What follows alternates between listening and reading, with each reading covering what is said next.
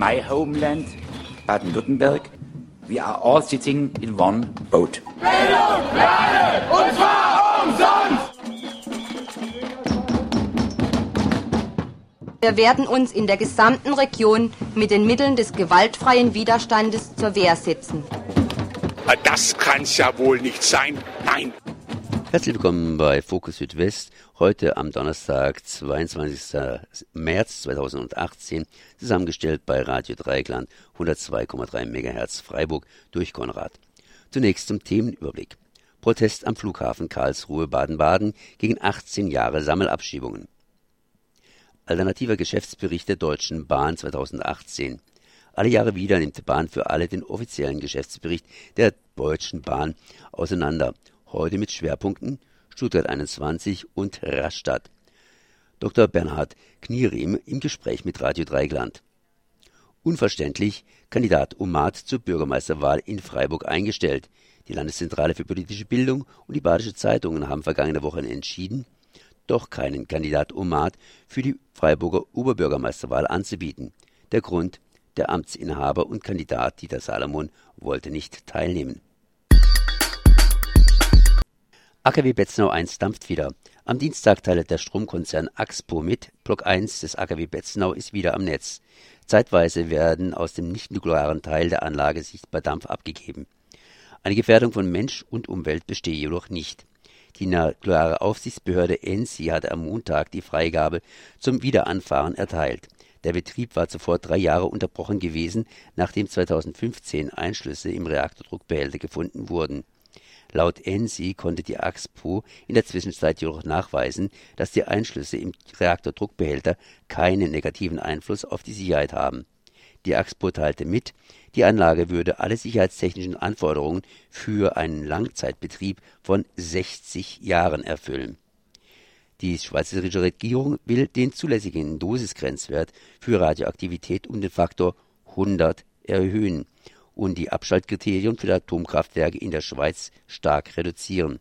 Dies hätte zur Folge, dass die Aufsichtsbehörde ENSI selbst bei einer Gefährdung wie in Fukushima eine Abschaltung und Nachrüstung nicht mehr durchsetzen könnte. Der Internationale Atomschutzverband DRAS hat dazu einen Mustereinspruch formuliert. Die Frist zur Einreichung der Stellungnahme ist der 17. April 2018. Urteil im Dreiser-Mord. Das Landgericht Freiburg sprach den jungen Hussein K. wegen besonders schwerer Vergewaltigung und des Mordes an der 16-jährigen Studentin Maria L. für schuldig. Das Urteil lebenslange Haft. Das Gericht behielt sich eine anschließende Sicherungsverwahrung vor. Eine vorzeitige Haftentlassung nach 15 Jahren ist damit zwar rechtlich möglich, aber praktisch ausgeschlossen. Der Pflichtverteidiger des im Mordprozess angeklagten Hussein K. legte gegen das Urteil des Landgerichts Freiburg Revision ein.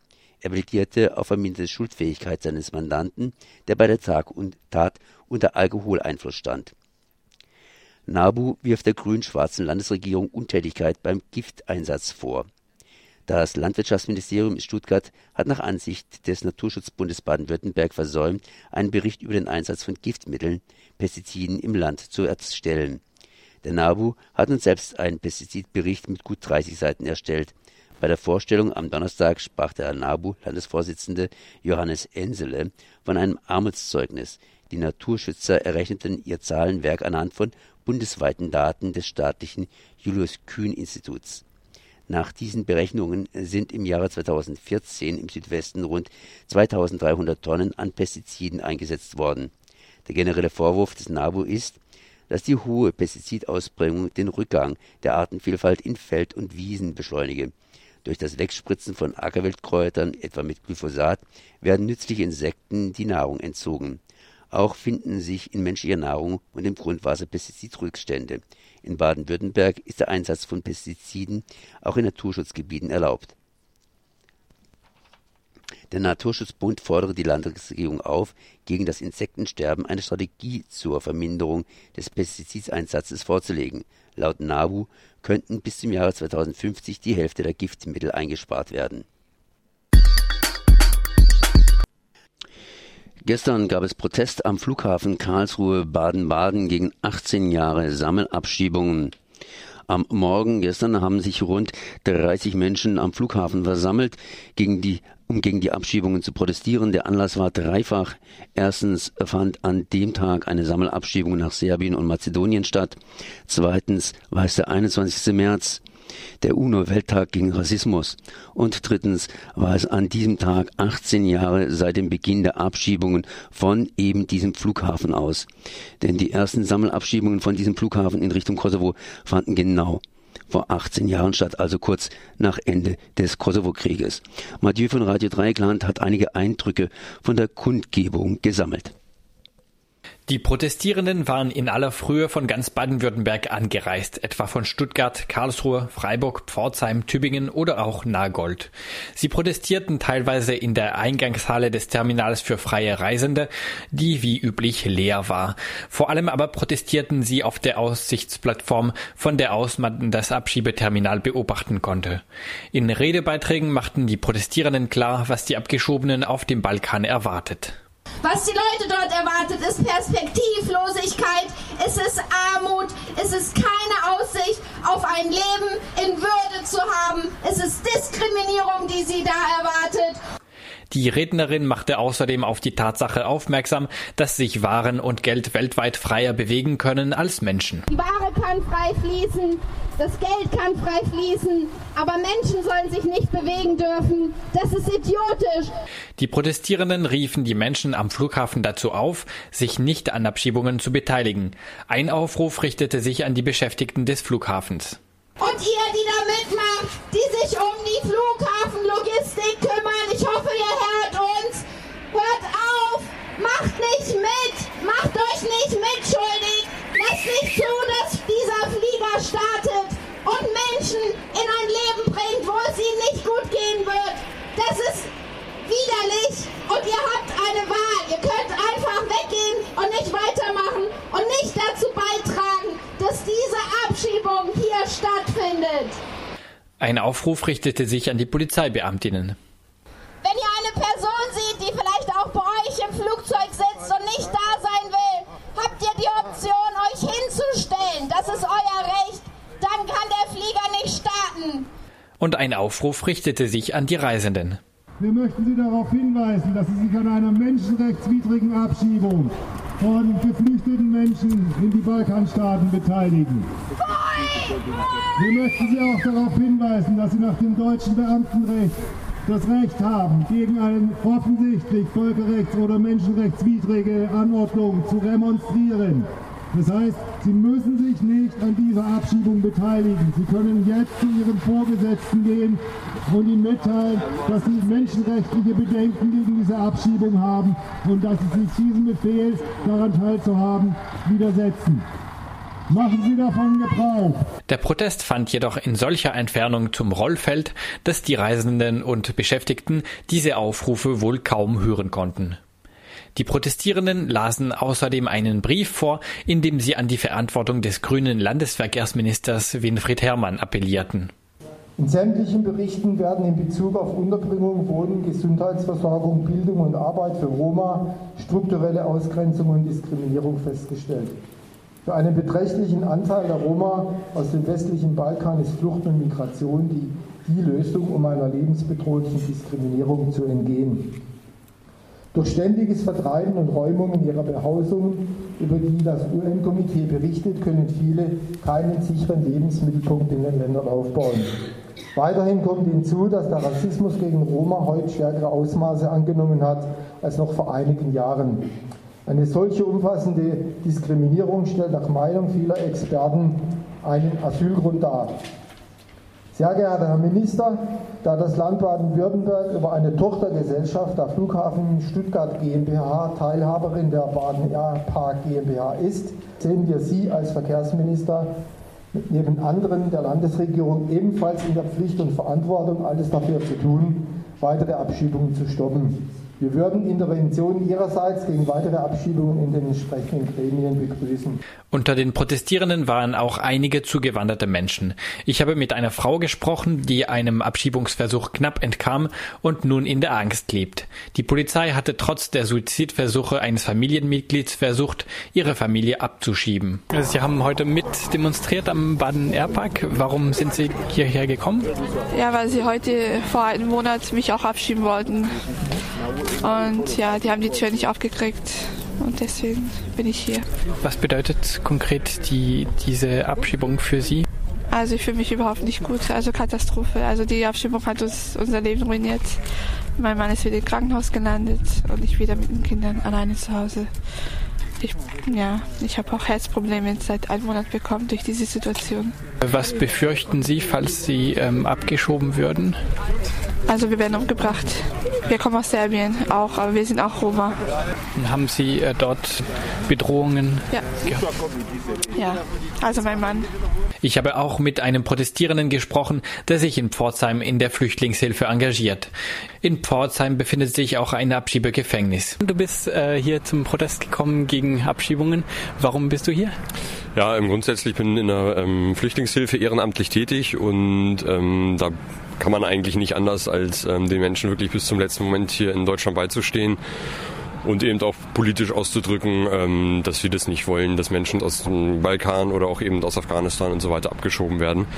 Ähm, und da eben auch politisch auszudrücken, dass das einfach äh, Unrecht ist, was da geschieht. Du kommst aus Pforzheim, dort ist auch das Abschiebegefängnis. Kannst du kurz erklären, wie die Zustände dort sind? Ja, im Abschiebegefängnis ist es so, ähm, da gibt es eine, eine, Arbeitsgruppe, die sich eben ähm, einsetzt, einmal den Leuten im Gefängnis zu helfen und anwaltliche Hilfe ähm, zukommen zu lassen und so weiter. Und da ist die Situation eigentlich so, dass derzeit nur über das normale Besuchsrecht ähm, Zugang auch für Seelsorger und Berater ist. Ähm, das ist eigentlich eine relativ schwierige Situation. Ähm, ja, wo wir mit einer Gruppe von, von Engagierten eben auch aktiv sind und versuchen, die Situation da zu verbessern. Ähm, auch wenn wir natürlich insgesamt wollen, dass das Gefängnis gar nicht da ist, weil, weil so, das einfach ein Unding ist, was wir uns als Gesellschafter erlauben, unschuldige Menschen einzusperren. Könnte es ähm, ein anderes Besuchsrecht geben als äh, das, was äh, momentan da ist in Pforzheim? Also die Idee wäre ganz klar, so eine Art Sprechzeiten einzuführen, dass eben ähm, die beauftragte Beraterin ähm, da eben ein Büro hat äh, oder, oder einfach einen Raum, wo sie sich hinsetzen kann, wo sie dann in Ruhe sprechen kann, wo man auch vielleicht aus religiöser Sicht Gruppen, äh, Gottesdienste oder sowas abhalten kann und dass man eben einfach äh, gewisse Zeiten öffnet und sagt, in den Zeiten kann jeder freiwillig da sprechen. Gibt es das woanders? Ja, also es gibt äh, Abschiebegefängnisse ähm, in Rheinland-Pfalz und auch in, generell in Deutschland ja überall, wo die äh, nachweislich die Situation viel, viel besser ist ähm, wo der Zugang viel, viel einfacher ist. Ähm, und selbst im Vergleich in Pforzheim, ähm, alle, die früher beim Jugendgefängnis da auch tätig waren und ähm, ehrenamtlich geholfen haben, sagen, dass die Situation jetzt eigentlich mit dem Abschiebegefängnis, wo Unschuldige inhaftiert sind, viel, viel schlimmer ist. Als die Abgeschobenen im Bus stiegen, der sie vom Terminal zum Flugzeug bringen sollte, wurden die Sprechchöre auf der Aussichtsplattform lauter. No border, no nation, stop deportation, ist Folter, Abschiebung ist Mord. Bleiberecht für alle, jetzt sofort. Say it loud, say it clear. Refugees are welcome here. Einige Abgeschobenen zeigten sich erfreut über die Solidaritätsbekundung der Protestierenden und winkten. Eine Rednerin wandte sich an die Abgeschobenen und machte deutlich, dass die Protestierenden die Abschiebepolitik der Landes- und Bundesregierung ablehnen. Ihr seid willkommen. Wir wollen, dass ihr bleibt. Wir würden uns freuen, wenn ihr bleiben würdet. Und wir setzen uns dafür ein, dass Abschiebungen nicht mehr passieren.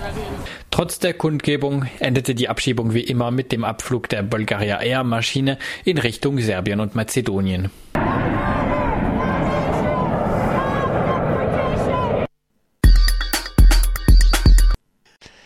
Bahn für alle. Es geht um den alternativen Geschäftsbericht Deutsche Bahn und ich bin jetzt verbunden mit Dr. Bernhard Knierim von Bahn für alle. Erstmal herzlich gegrüßt. Ja, guten Morgen. Alternativer Geschäftsbericht machen wir alle Jahre und trotzdem eine kleine Eingangsfrage für diejenigen, die es noch nicht gehört haben. Was ist dieser alternative Geschäftsbericht Deutsche Bahn? Was soll das Ganze? Die haben doch garantiert auch was Offizielles. Genau, die haben was Offizielles. Das veröffentlichen die heute um 11 Uhr. Das ist also der ganze, ja, der normale Geschäftsbericht der Bahn, wo alle Zahlen und was die Bahn so aus ihrer Sicht gemacht hat in diesem Jahr, wo das alles drin steht. Und wir haben aber gemerkt, dass da nicht so ganz die Wahrheit drin steht, zumindest nicht aus der Sicht der Fahrgäste und der Umwelt und des Klimas. Und deswegen machen wir seit inzwischen mehr als zehn Jahren diesen alternativen Geschäftsbericht und bringen den immer so ein bisschen früher raus. Wir sind also schneller als die Bahn. Und ähm, da schreiben wir das rein, was alles wirklich passiert ist und was wirklich relevant ist für die Leute draußen im Land. Mit anderen Worten, ihr bereitet das Ganze ein bisschen anders auf und die Sachen, die unter den Teppich gekehrt werden, die, äh, ja, die saugt ihr nach oben und genau, äh, lasst dann mal in den, in den ja, nachschauen. Ne? Genau, wir greifen viele der Themen auf, über die die Bahn nicht so gerne redet, die aber eben gerade relevant sind, damit sich das Bild für die Öffentlichkeit und für die Journalistinnen und Journalisten etwas äh, ausgewogener darstellt. Dann erzählen Sie mal ein bisschen, am besten ganz, ganz leise, weil dann hören die Leute ganz, ganz intensiv zu. Okay, ich tue mein Bestes.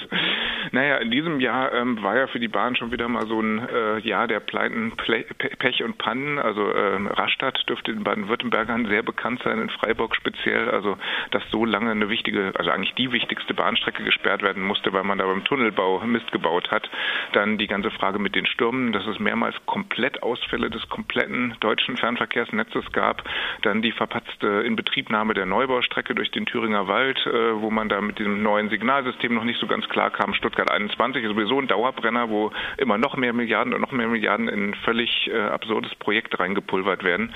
Und ja, das sind so die großen Aufhänger, was in diesem Jahr war und was aus unserer Analyse dahinter steht, ist eben dieser enorme Kostendruck bei der Bahn. Also dass man immer nur sagt, man will maximale Rendite erwirtschaften, man will maximal Gewinne machen und dass eigentlich die gemeinwirtschaftliche Funktion der Bahn, nämlich einfach die Aufgabe, einen guten Bahnverkehr und einen bezahlbaren Bahnverkehr für alle Menschen im Land zur Verfügung zu stellen, dass das dabei immer wieder in den Hintergrund tritt.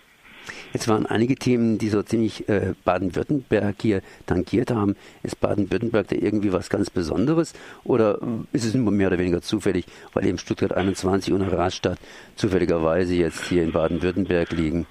Das ist eine gute Frage. Also erst würde ich sagen, ein bisschen Zufall, aber Baden-Württemberg ist jetzt natürlich auch nicht das unwichtigste Land, muss man sagen. Und ja, Stuttgart 21 ist ja schon lange ein Dauerbrenner. Und die beiden Projekte lassen sich schon auch durchaus miteinander verbinden, denn bei dieser Tunnelbau in Rastatt war ja vergleichsweise übersichtlich, wenn man so sagen will, technischer Art. Und trotzdem ist es da letztlich zum Super-GAU gekommen, also dass wirklich was einstürzt und nur noch um ein Haar die Züge rechtzeitig gestoppt werden können. Das hätte auch äh, wirklich böse ins Auge gehen können, das Ganze. Also mit einem wirklichen Unfall, wenn die Gleise da absacken und ein Zug entgleist wäre. Und ähm, wenn man jetzt bedenkt, dass in Stuttgart viele zig Kilometer an Tunnels durch ganz schwierigen Untergrund gebohrt werden, also da gibt es dieses Anhydrit, dieses quellfähige Gestein, ist glaube ich den meisten in Baden-Württemberg auch durchaus ein Begriff, äh, weil es da schon mehrere äh, Probleme mit gab. Und dieses Gestein ist auch um eine ziemlich große Anzahl von Kilometern um die, diese Tunnels in Stuttgart herum. Das heißt, da ist eigentlich auch schon absehbar, dass es zu sehr großen Problemen kommen wird, wenn schon nicht im Bau, dann später im Betrieb. Das kann also sein, dass dann dieser Bahnknoten Stuttgart auch mal zeitweise ganz vom Bahnnetz abgekoppelt werden muss. Und ja, das ist ein weiterer Grund dafür, also was sich jetzt durch Rastatt gezeigt hat, dass dieses Projekt eigentlich sofort gestoppt werden muss und man sofort auf den Umstieg setzen muss. Bündnis Bahn für alle klingt sehr demokratisch. Das heißt, die Bahn ist ja eigentlich, eigentlich unsere Bahn, die haben wir ja irgendwann mal bezahlt, soll allerdings auch an die Börse kommen. Und äh, bei der Bahn läuft ja nicht so unbedingt alles richtig. Stuttgart 21 als Beispiel, da gab es auch eine Abstimmung und die machen einfach im Grunde genommen weiter. Das heißt, obwohl, die Abstimmung wurde natürlich gewonnen für Stuttgart 21, ganz klar. Aber auf der anderen Seite sind ja da schon ein paar Grenzen auch wiederum übergangen worden. Ähm, was für Vorschläge habt ihr eigentlich, dass es bei der Bahn besser wird? Ja, also den Namen haben wir natürlich nicht ganz umsonst gewählt, denn uns geht es eben tatsächlich vor allem um die Sichtweise, dass die Bahn eine Bahn für alle Menschen sein muss. Also der Name ist Programm, wenn man so will. Und ähm, naja, wir haben äh, eine Menge Ideen, was man tun könnte. Also einiges muss man auch sagen, steht eigentlich in dem Koalitionsvertrag von der GroKo auch so drin. Da ist vieles von den Forderungen drin, mit denen wir eigentlich über Jahre verlacht worden sind und jetzt offensichtlich auch eine GroKo fordert. Also zum Beispiel, dass die Bahn eben keinen Börsengang machen soll, dass sie nicht privatisiert werden soll, dass diese Gemeinwirtschaft wirtschaftliche Funktion der Bahn im Vordergrund stehen soll. Das hört sich erstmal, wenn man das so liest, alles ganz gut an. Nur leider äh, der, der Glaube mag noch nicht so recht aufkommen, denn überall steht eben nicht dabei, wie das finanziert werden soll und wie das gemacht werden soll. Und deswegen äh, werden wir wahrscheinlich auch in den nächsten Jahren eine wichtige Funktion haben, um eben darauf immer wieder zu drängen und wirklich Druck zu machen, dass die Bahn eine, eine Bahn für alle wird. Das ist das, was, äh, was wir brauchen. Heute zumindest um 11 Uhr gibt es den offiziellen Geschäftsbericht der Bahn. Euren inoffiziellen bzw. euren alternativen Bahnbericht gibt es natürlich bei euch auf Bahn für alle, nehme ich einfach an. Ja, genau. Den gibt's äh, schon jetzt äh, als Text und in Kürze auch als PDF auf www.bahn-für mit ue-alle.de. Da kann man den runterladen und auch selber schon anschauen.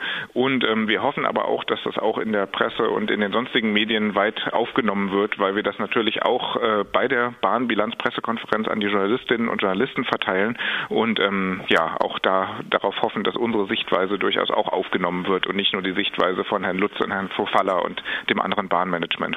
Dann danke ich mal Dr. Bernhard Kinrim für diese Informationen. Dr. Bernhard Kinrim von Bahn für alle. Merci. Ja, danke schön und schönen Tag noch. Unverständlich Kandidat Omat zur Bürgermeisterwahl in Freiburg eingestellt. Über die Gründe für die Umentscheidung hat Mathieu mit Thomas Waldvogel von der Landeszentrale für politische Bildung Außenstelle Freiburg gesprochen. Er hat ihn zunächst gefragt, was die Absicht hinter dem Pilotprojekt eines Kandidat Omats war. Die grundsätzliche Idee dahinter war, dass äh, wir ein Konzept, das sich ja bei Landtagswahlen, Bundestagswahlen oder auch ähm, EU-Parlamentswahlen als sehr erfolgreich äh, erwiesen hat, mit dem Wahlomat äh, dieses eben auch auf eine kommunale Ebene zu übertragen. In Baden-Württemberg, ein Flächenland mit sehr vielen Gemeinden, in denen eigentlich äh, wöchentlich um Bürgermeister- oder Überbürgermeisterwahlen stattfinden, äh, eben ein ähnliches Angebot zu formulieren. Allein im Regierungsbezirk Freiburg hat es ja 300 Gemeinden, also da gibt es durchaus äh, viele Möglichkeiten der Anwenden. Anwendung und äh, häufig ist es so, dass auf kommunaler Ebene die Informationslage und Vergleichbarkeit von Kandidierenden und ihren Positionen schwierig ist. Ähm, und genau ähm, das wollten wir aufgreifen, weil äh, viele Menschen ähm, Kommunalpolitik dann auch als äh, wenig relevant erfahren, was man Wahlbeteiligung sieht. Und äh, Ziel unseres Projekts war es einerseits eben ähm, eine, überparteiliche Wahlinformation anzubieten und auch äh, eben für Kommunalpolitik äh, zu interessieren und äh, möglichst auch Wahlbeteiligung Beteiligung zu steigern. Ist es nicht ein Armutszeugnis, wenn man dann ähm, ein solches Pilotprojekt für mehr Wahlbeteiligung und mehr politische Information ähm, kippt, aufgrund, dass ähm, ein Bewerber sich nicht daran beteiligen wollte? Das äh, sehen wir nicht so. Ähm, und zwar ist natürlich auch wichtig, ähm, dass wir eine Vergleichbarkeit darstellen können, wo ähm, alle Kandidierenden die Möglichkeit haben, ihre Position darzustellen. Ähm, ohne äh, Herrn Salomon wäre das äh, Tool sozusagen ein Herausforderer-Tool geworden. Äh, uns war es wichtig, dass Vergleichbarkeit äh, gegeben ist. Und äh, deswegen haben wir uns die Entscheidungen auch nicht leicht gemacht. Also wir sind eine demokratische und lernende Einrichtung und auch hier gibt es unterschiedliche Positionen. Letztlich war das aber für uns dann auch ähm, der ausschlaggebende Punkt, ähm, zu sagen, in Form eines Pilot- oder Modellprojektes ähm, dann zu sagen, dass das äh, Tool zu dieser Wahl ähm, keine Anwendung finden kann. Das ist aber ähm, eine Einzelfallentscheidung und keine Grundsatzentscheidung in dem Sinne. Ähm, und äh, wir sind trotzdem natürlich gewillt, äh, mit viel Leidenschaft und Engagement auch das, das Projekt weiter voranzutreiben. Bei der Badischen Zeitung liest man, dass es eine gemeinsame Entscheidung der Landeszentrale für politische Bildung und der Badischen Zeitung gewesen sei, das Pilotprojekt des Kandidatomaten für die Freiburger OB-Wahl zu stoppen. Ähm, teilen Sie diese Behauptung oder wer war da ausschlaggebend bei der Umentscheidung? Also wir haben da äh, eine gemeinsame Position entwickelt. Wie gesagt, ähm, gibt es ähm, sicher auch unterschiedliche Positionen, aber das ist eine gemeinsame, gemeinsame Entscheidung, die wir da ähm, getroffen haben. Wir haben das Tool ja auch gemeinsam entwickelt äh, in intensiven Workshops, gemeinsam mit vielen Jugendlichen, Schülerinnen, Schul Schülern, Auszubildenden, Studierenden, aber auch Redakt äh, lokale Redakteure der Badischen Zeitung, aber auch und wissenschaftliche Mitarbeiter der Universität Freiburg waren da vor Ort. Ähm, das ist eine gemeinsame Entscheidung ähm, gewesen, zu der wir jetzt auch stehen. Und äh, die öffentliche Aufmerksamkeit äh, bestärkt uns aber auch darin, das äh, Projekt weiterzuverfolgen, auch wenn wir jetzt einen äh, Rückschlag sozusagen erleiden, erlitten haben. Aber für die Zukunft wollen wir das Projekt natürlich weiterführen. Warum wollten Sie das Kandidatomat nicht online stellen und bei Dieter Salomons Antworten einfach ein weißes Feld lassen? Das war schließlich auch nur seine persönliche Entscheidung, sich nicht daran zu beteiligen. Mhm. Ähm, also es gibt ja viele ähm, gute Gründe auch, ähm, so solche Tools kritisch zu sehen, ähm, die auch immer wieder angeführt äh, werden. Äh, eine Entscheidung, ähm, das nicht online zu stellen, ist, dass ähm, die, die Architektur sozusagen, die dahinter steht, äh, wo Positionen verglichen werden, auch immer von den Kandidierenden Positionen ab also abhängt. Und äh, wenn ich das nicht mehr vergleich, vergleichbar machen kann, weil nicht äh, alle Kandidierenden geantwortet haben, dann ist zum Beispiel schwierig, die passenden Thesen auszuwählen, weil Ziel ist es ja schon auch, dass die Nutzerinnen und Nutzer einen Mehrwert daraus ziehen, dass sie Unterschiede feststellen können zwischen den Kandidierenden, ähm, um dann eben eine, eine gute Wahlinformation zu haben. Und äh, wenn ich sozusagen nicht das gesamte Bewerberfeld ähm, dann ähm, dort mit einbeziehe in diese Berechnung und Auswahl, dann ist es ein verzerrtes Bild und auch das wollten wir nicht machen, ähm, dass äh, nachher die Leute eben mit einem mit einer verzerrten Wahlinformation sich dann äh, weiter Gedanken machen über die Oberbürgermeisterwahl. Wieso wäre das eine verzerrte Information? Dann hätten Sie schon die Stellungnahmen der äh, anderen Kandidierenden, könnten Sie auch vergleichen im äh, Online-Angebot. Äh, wenn einer sich nicht daran beteiligen will, dann ähm, taucht der einfach nicht auf. Das dürfte doch kein, kein weiterer Problem sein und ist einfach nur sein Problem, wenn weniger Leute Informationen über seine Stellungnahmen erfahren.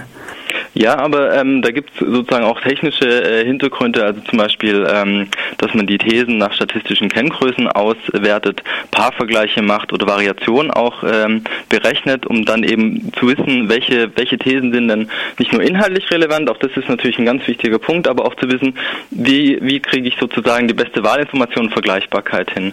Und wenn äh, ein Kandidat äh, fehlt, dann fehlt die gesamte Architektur und wir stehen ja auch mit unserer Entscheidung nicht alleine. Also ein Wahlomat ist ja äh, sehr bekannt, millionenfach benutzt. Und auch da gibt es immer wieder Entscheidungen, gerade bei Landtagswahlen in, in Hessen oder Mecklenburg-Vorpommern, dass äh, die, das Tool dann äh, auch nicht äh, zur Anwendung kommt, wenn äh, relevante Bewerberinnen oder Bewerber beziehungsweise dann Parteien ähm, sich zurückziehen und zu dieser Entscheidung stehen wir in dem Maße auch. Ja, Sie sprechen jetzt von relevanten Bewerbern. Hätten Sie dieselbe Entscheidung getroffen, wenn es sich stattdessen um ein weniger prominenter Kandidat ähm, gehandelt hätte? Also das ist jetzt natürlich ein Blick in die Glaskugel. Ich habe es vorhin schon gesagt, wir haben uns die Entscheidung nicht leicht gemacht. Ähm, auch da hätten wir äh, diskutiert natürlich ähm, und intensiv diskutiert. Auch da hätte es unterschiedliche Positionen und Meinungen gegeben. Wie dann die Entscheidung letztendlich ausgefallen äh, wäre, ist rein hypothetisch und kann ich jetzt äh, einfach nicht beantworten. Äh, Dieter Salomonis wird in seinem Wahlkampf bereits dadurch deutlich bevorzugt, dass er Amtsinhaber ist.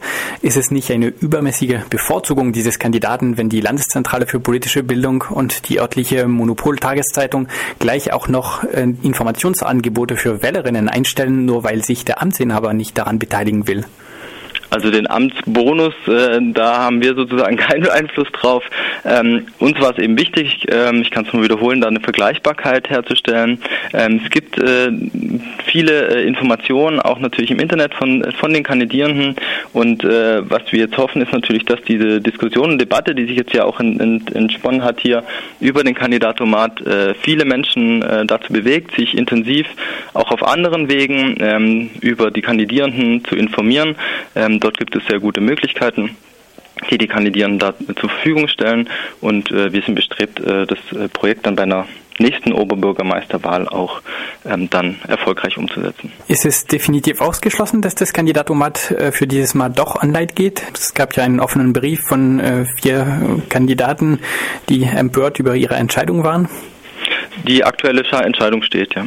Welche Kosten sind für dieses Pilotprojekt angefallen und nach Ihrer Umentscheidung dann gewissermaßen verschwendet worden? Mhm. Also ähm, verschwendet würde ich da ähm, äh, sozusagen zurückweisen wollen, weil ähm, wir natürlich hier wieder mit dem Modell und Pilotcharakter da ähm, auch äh, sehr viel mitnehmen können für die zukünftige Umsetzung, die wir ähm, auch anstreben werden. Ähm, die, die Kosten sind im äh, mittleren vierstelligen Bereich zu beziffern. Das sind unterschiedliche Kosten von, von Personalkosten, Materialkosten für die Seminare ähm, und Verpflegung für die äh, Jugendlichen und jungen Erwachsenen, die da auch bei der bei der Durchführung mit waren und die, so, die ähm, sozusagen direkt das Bildungsprojekt dann auch erfahren haben. Ähm, die technische Infrastruktur äh, muss natürlich auch erhalten oder äh, implementiert werden.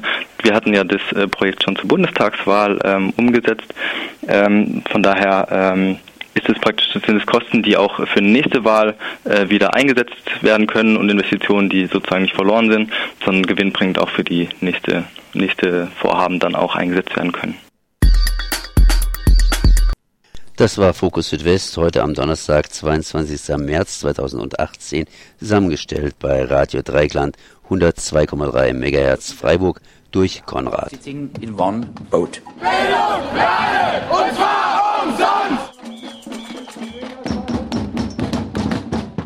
Wir werden uns in der gesamten Region mit den Mitteln des gewaltfreien Widerstandes zur Wehr setzen. Das kann's ja wohl nicht sein. Nein! Fokus Südwest. Nachrichten von links unten.